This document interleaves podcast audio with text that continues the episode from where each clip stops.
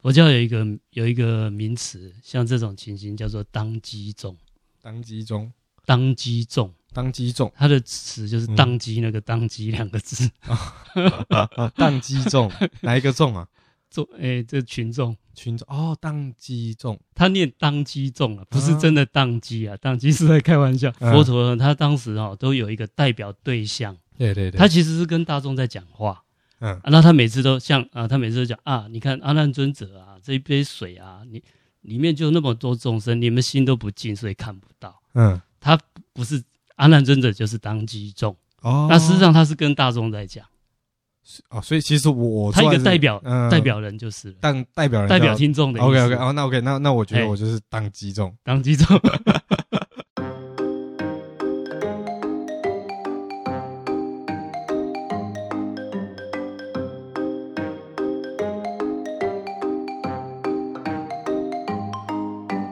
啊，大家好，啊，这里是科学看佛法节目，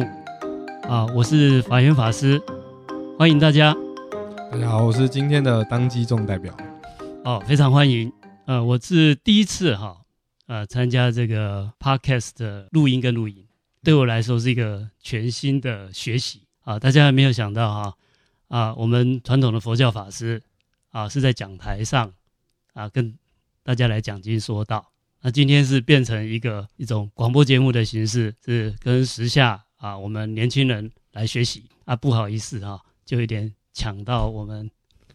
年轻人的光彩啊、那我个人哈、来参与《科学看佛法》这样的一个节目，那最主要是啊我自己个人的背景啊，在学术背景上我是理工背景啊，那我自己的一个过程在呃早期自诩是一位科技人士，所以对所有所有的宗教哈、都保持着不接纳的态度。所以法师当年跟我一样，就觉得宗教都是迷信，哎，是的，我把所有的宗教都当做迷信。那为什么会有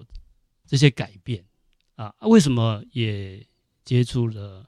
接受了这个佛教？那最主要哈、开始的时候，我母亲哈、要我开车载她到佛寺去参加活动。哦，所以啊您母亲是一开始是佛教，他是佛教徒啊，他他知道我这个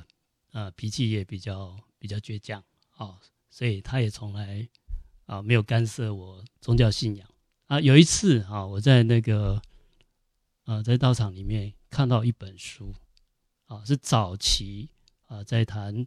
啊科学跟佛法啊这样的一个简单的一个小的啊书册，以前就有，以前就有啊，但是它很薄，非常薄啊。里面简单的举了一些例子啊，为什么啊佛法是有科学性的嗯啊？因为那个作者认为，因为佛教的修行谈的是实证，那科学啊科学实验谈的也是实证，所以在精神上两个啊是不违背的。在那那本小的书册里面啊，就举到几个例子、几个故事。第一个故事我印象蛮深刻的，当时啊，佛陀跟他的弟子阿难尊者嗯，告诫他：哦，我们喝水的时候要小心啊，在水里面都有八万四千众生。阿难尊者很疑惑，拿起水杯一看，这里面就是透明的水，怎么会有众生呢？因为当时没有微生物这种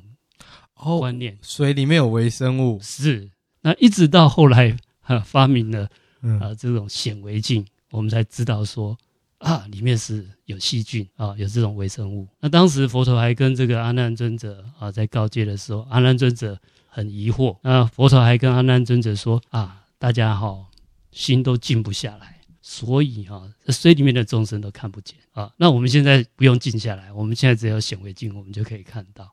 哎，我当时就觉得很讶异。那另外还有更震撼的，那就是在佛经里面描述，佛每次要讲经教的时候啊，就会现瑞相，嗯，它会发啊发光放光明，有很大的能量啊，甚至大地啊六种震动啊都描述啊这种啊一种很庄严威仪的一种场景。嗯，嗯那那个这本小书册的作者啊说，要发生这么大的力量啊，其实就是核子反应的核能。所以所以以前的佛陀会会 会放核弹对，对对对对， 他认为这是核爆嗯的核爆的能量，以这个能量来讲，哦啊，并没有放射线的污染，就是那个能量，还有它的那个光明来讲，所以，所以其实那个《科学看佛法那》那本书，是它它就是把一些佛陀以就是我们佛经以前的故事，是然的，后我们用现代科学的逻辑跟观点来解释。是是是，但那我有一个疑问，像那个是释迦摩尼看那个众生，就水里八千四众生，是不是八万四八万四千众生？是的，他是靠心境就可以达到看到微生物这个，啊，是是是，他的描述了哈，嗯以前只能描述说大家只要静得下来嗯就看得到，佛法很多东西以前觉得是不可思议，是但其实现代来讲都是都是有可哎能也是正常的。哦哦，那其实以这种视觉能力来讲。嗯，啊，我们啊没有显微镜，一般人是看不到微生物。没错，但是呢，呃，从理论上来讲啦，哈、透过这个禅定的修行，它有办法把我们的感官作用，包括视觉发挥，但是这个要专门练习，它要它可以把这种我们的视觉、听觉发挥到一个最极致、最灵敏的状态。哦所以事实上是有可能。就是说靠心静下来，哎，对，因为我们心静下来，我们的感官作用会灵敏，包括嗯视觉。嗯，那这样的话，呃，是有可能看得到的。所以就是一个无，就是一个境界，你到那个境界，你甚至可以看到这种是这些呃、嗯这些我们一般没有办法呃直直接体验到的这种这种情境。那其实它就是一个就是视觉原理啊，你说嗯显微镜能看到，也是靠就是光线视觉，对对对，那只是它把它放大而已。嗯，所以我们看得到微生物。那一样哈、就是说，如果我们的心能够静下来，那我们的这种视觉神经它就会非常的敏锐。但是要透过一些训练嗯，啊，就是说我们可以让这个视觉神经啊，它的分辨率还有它的解析度更高嗯啊嗯，是有可能可以看得到的啊。了解所以这些事情，呃，以现在的科学角度来看，也不是那么啊没无法想象或所谓的不可思议。嗯，嗯嗯它事实上就是一个自然现象哦啊，了解只是一般人没有经过特殊训练嗯是做不到的。所以当初法师您那个，就你你那时候跟我一样嘛，就是对于宗教都是哎，啊都把它当做迷信，信，对那然后你看到这本书里面写，你就被被震我撼有到点，震撼到了。你就有对就想要试着去了解，是是是，那我、哦我以前认为我我是科技人士啊，我怎么可以迷信呢？哦，就后来发现对，啊，我是不是不是迷信，我是无知， 就是嗯，是他描述的境界，以嗯现在的有一些科学的技术都还达不到。那于是呢，啊，给我造成了很大的一个信心。那这种信心哈、比这种呃信仰还会更为坚定。嗯，啊，后来在我在佛经里面看到，呃，佛陀在跟大家介绍什么叫做信心嗯，嗯，啊，他常常用两个两个字的词叫做信解，就是信信心的信，解是了解的解，也就是透过了解得到的信心，这是最坚强、最坚固的。就是意思是说我我今天了解一件事情，是然后我觉得哎、我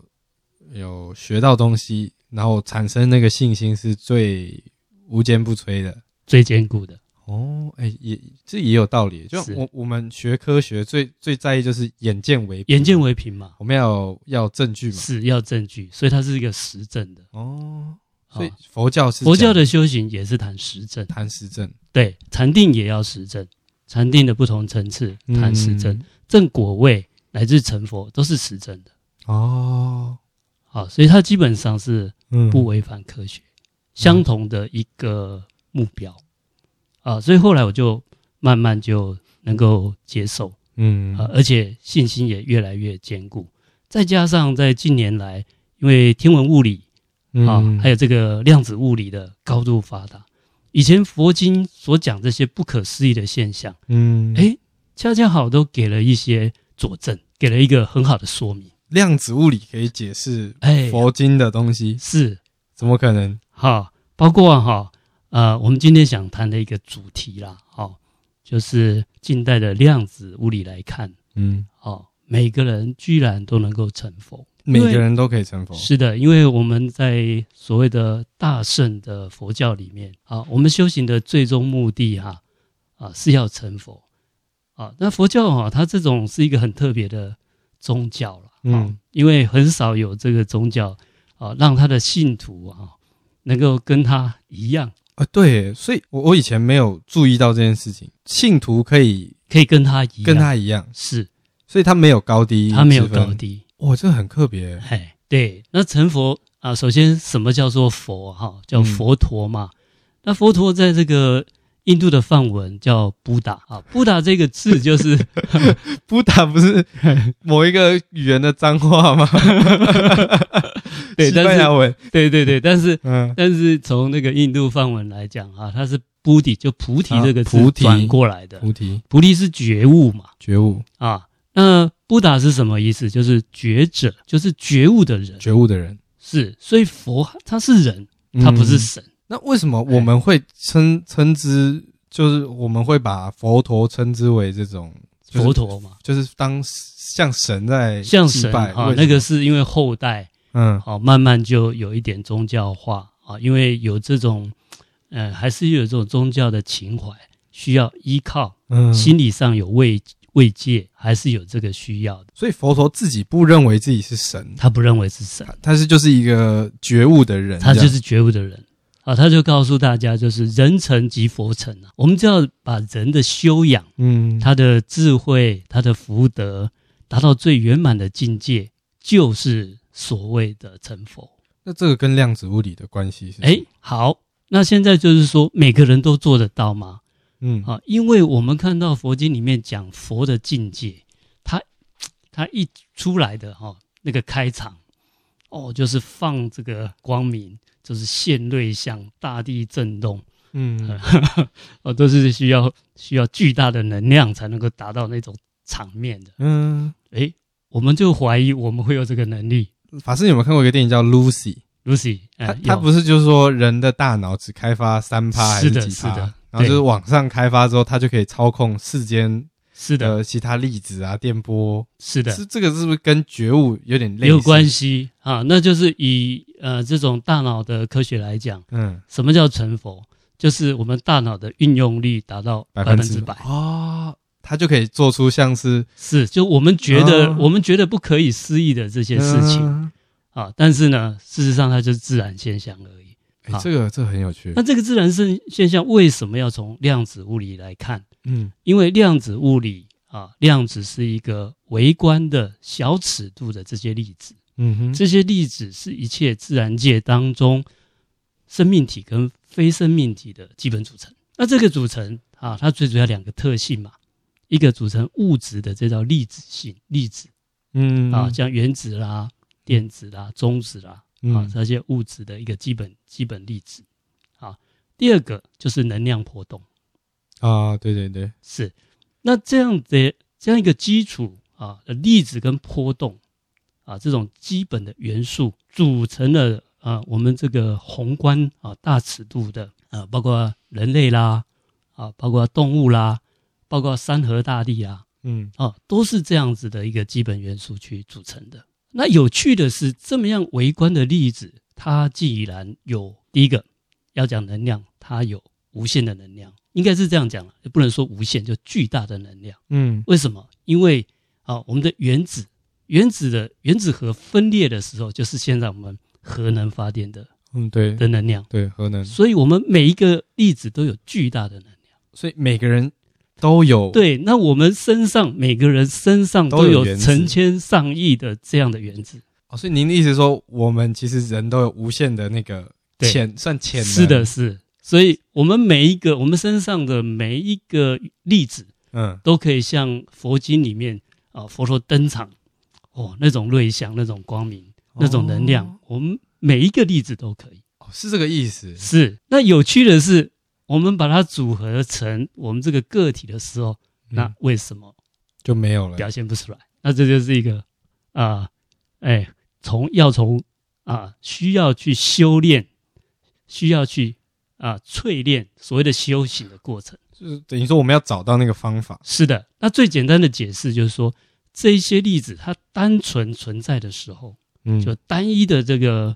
呃单一的量子，那它表现出来就是巨大的能量嗯啊，甚至有所谓的量子缠结这个超距作用。那这些现象一旦被组成这个宏观的这个个体以后啊，成千上万的这些粒子组合在一起啊，为什么这些能量表现不出来？那应该就是互相干扰跟抵消。所以在只有一个原子，对就是它很小很小的微观世界里面，它是有有巨大就能量的但是如果放大成我们像人那组么，合的时候，会互相干涉抵消。是的，是。哦，那什么在干涉抵消？就是啊、呃佛陀在经教里面讲，我们太多的烦恼跟执着，人的大脑、心智所产生的这一些嗯啊、我们的人大脑的脑波、心智，它也是电波能量，电波能量。它就会影响每一个单一粒子的这个波动能量。所以 Lucy 的那个大脑开发的这个理论基础是可能的。也就是从微观的单一粒子到巨观的，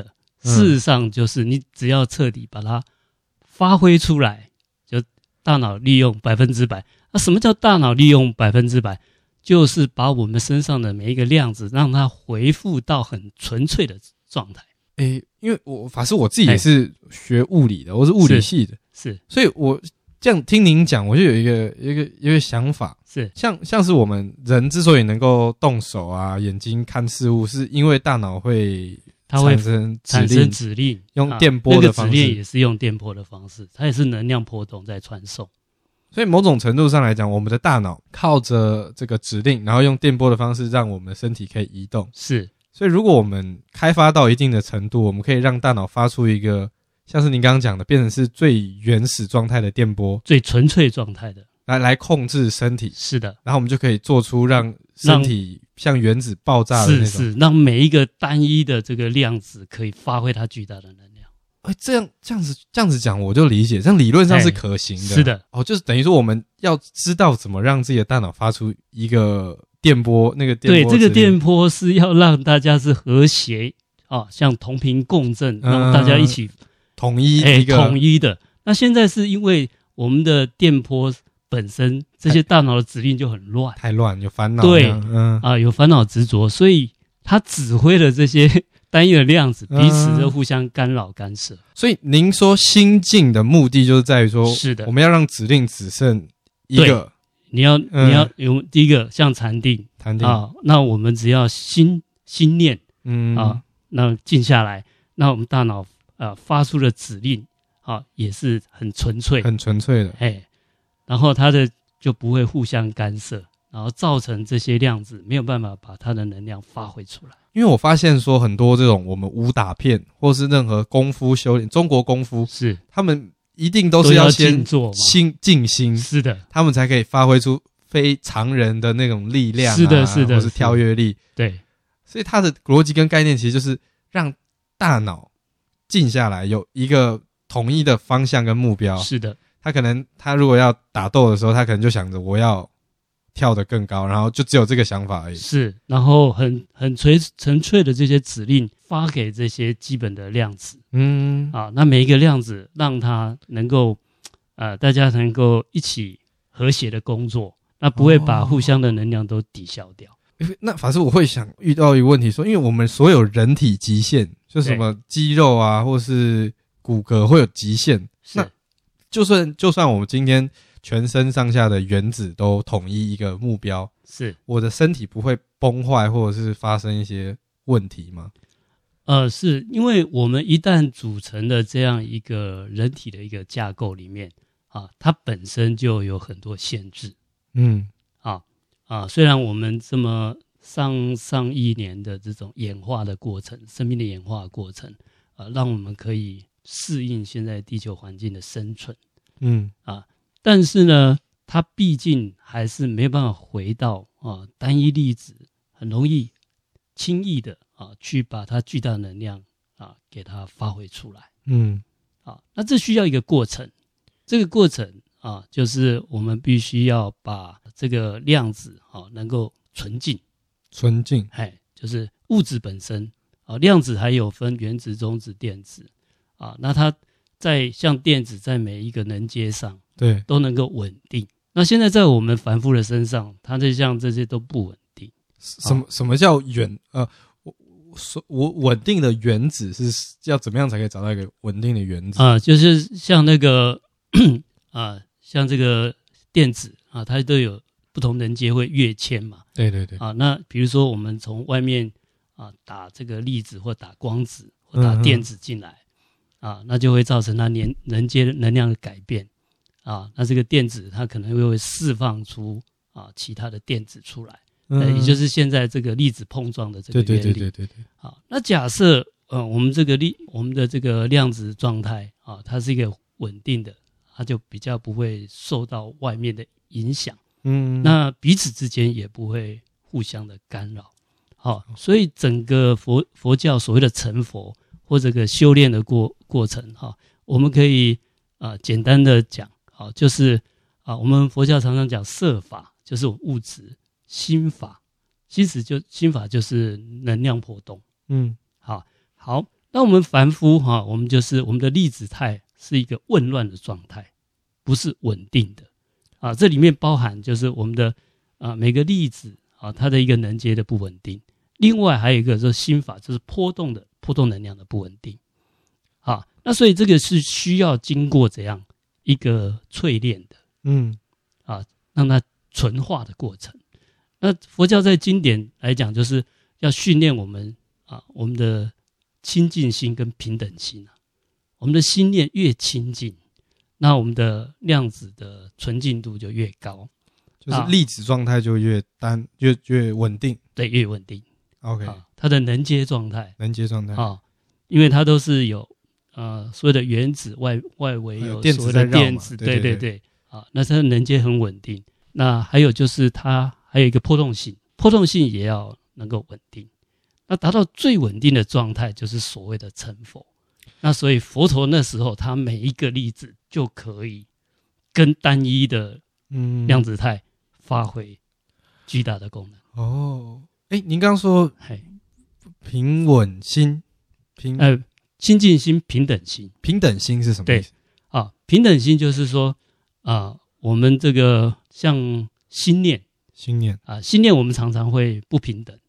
啊，什么不平等哈、啊？最基本的就是自己跟别人就不一样，会比自己比较是不重是会比较，哦，那会比较我们就会造成心念的波动，会有一波烦动会有烦恼啦。对，就是烦恼。嗯，那这些烦恼就造成我们波动不稳定，如果我们要我们的身体波动稳定，是我们就要觉得我们是平等，不会去哎比要较平。等，不要去比较，我自己就有看过一些什么心理学的书啊，他们是就像阿德勒最近很红的那种阿德勒，他就有讲说，阿德勒心理学嘛，他就讲说啊人的烦恼大部分都来自于人际关系，是白话文就是说人与人之间的比较、比较攀比啊等是的等，造成自己有烦恼，然后心就静不下来。是的，那我们只要达到一个境界，就是说我认我不再去比较，不再去就是人平等，对，我不比较，我有这种平等性发挥出来。那我们的粒子啊，就是波粒二象性对，啊，它的波动性就会也是啊稳会定比。较稳定然后我的那个啊。那我们再加上有亲近嘛，清净，亲近，那我这个粒子啊，像里面的电子啊，就不会跑来跑去，然后互相去撞击其他的一个、嗯，一个原子啊，会造成啊这种啊它粒子的不纯净啊，那需要用清净心啊来去维持，也就是禅定啊这种稳定心境的状态。清净心跟就我们刚刚讲平等心，是因为我不跟别人比较。是那清净心是什么的清净？清净心哈啊那就是嗯，不但不跟人家比比较，刚才的比较是对外的，嗯，那我们还有一种对内的一种烦恼执着啊，我们喜欢什么，讨厌什么，我们害怕什么，我们恐惧什么，啊，七情六欲，七情六欲。所以就是我们哦，一个是对内，所一以个是对内清净心是对内，对对，然然后平平等心心是对外，然后内外间内外都要很稳定，都稳定的都要时候很很就可以纯粹。对，那到了最稳定、最纯粹，就是所谓的成佛。哦，那这时候，呃，他的大脑的使用率啊，应该就是到百分之百。诶，这么一讲，有可能有人可以达到这样的是啊，那就是过去已经有很多人成大佛成了。佛了嘛。阿释迦牟尼佛也是这样子成佛，所以他才说所有的众生人人都可以成佛。那以前我们听到这个经典在讲这些，我们都不太能够就是说哦，你你不太能够相信。就好像有钱的人说啊，钱是最容易赚的。对对对你但是讲什么东西？ 但是我们觉得遥不可及，看破的人懂了就懂了。是。嗯就觉那得我们现在就从基本元素，这是基本的组成元素来看嗯这件事情。所以以前量子物理没出来之前，我们觉得这个都是画胡烂。呃，对，那我们只能相信说这就佛、哦佛对对对。佛应该不会骗我们， 以前都是用这样的解释。然后有量子物理之后，我们知道我们这个波粒，玻璃二二象象性性，对，然后这个时候我们就确定说，哦，因为波粒二象性的关系，是这个就我们啊亲近心是我们粒子状态，是的，平等平等心心是是我我们们波动状波态动，的状态的稳然后定。达到平静的时候，我们在是的微观世界就有可能产生巨大能量。是的，是的。那当然啦，因为经典上没有这样讲。嗯，然后我们现在的这个揣揣量子物理，测啊哎，嗯就是我们把它对照来看的话，哦啊，就是对比来看，来来观察讨论、是嗯，这样子。各位观众，你哎们听到现在应该发现法师非常的特别哦，法师真的，我觉得这世世界上没有多少多少人能够用量子物理来跟我解释佛法的思想，哎，是什么是成真佛的嘛？真哈的，哇，好酷！对我今天有点被震悟到了。是，那我们我们也是啊、拜这个量子物理、嗯啊、量子科技发展之赐，我们才可以换这个角度来解释。啊这样讲就合理了。对，因为如果一个人突然跟我讲说啊，你心静，你就可以发出核弹的光芒，我就觉得说你在这这怎么可能？怎么可能？对，但你告诉我，因为我我理解人为什么大脑可以持出指令是靠电波嘛。是那既然你如果能让大脑发出一种全体细胞平静的这个电波，或者是是就就能到达到这种程一度，致的、一稳致性定的这个稳，定的，哎，这样就有机会。是的然，后那这样用量子物理来讲，确实就有可能。是的，是的，因为基本元素它单一的基本元素就有巨大的能量啊，而且现在这些呃量子物理的现象。嗯，有些我们到现在都还没办法真正解释清楚啊，像量子啊这个残解的超距现象，超超距现象是什么超距现象哈、啊，就是呃叫量子纠缠。啊？量子纠缠这个现象，一直到爱因斯坦这个伟大的科学家，一直到他过世，他一直都不能够，解释哎，他没办法解释，他也不接受。了解了解，好、他认为这是一种鬼魅现象。一个科学家怎么可以谈鬼魅现象？量子纠缠是不是？呃，我粗浅的理解啊，是不是有有两个例子？就你把是一个啊、就一个电子好像有有两个对，我们如果透过撞击，可以把电子或光光子嗯啊，把它撞击以后分裂成两个。那分裂的这个光子或电子，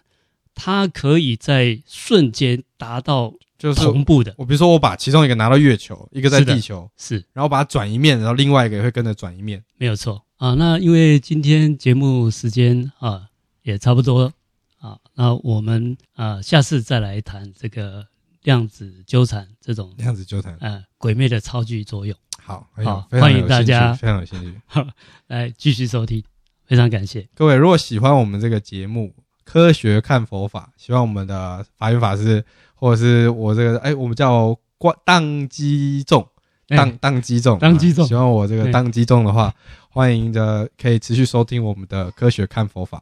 可以帮我们的我们在 YouTube 影片上面会每个礼拜会出一个精华的影片，是大家可以去看精华的影片。也可以在 YouTube 上面看到有法师的脸的完整版的影像，就搜寻“科学看佛法”就可以找到了。啊，记得按赞、订阅、分享，然后分呃这个按记得按小铃铛，科学看佛法，我们下次见，拜拜拜，拜。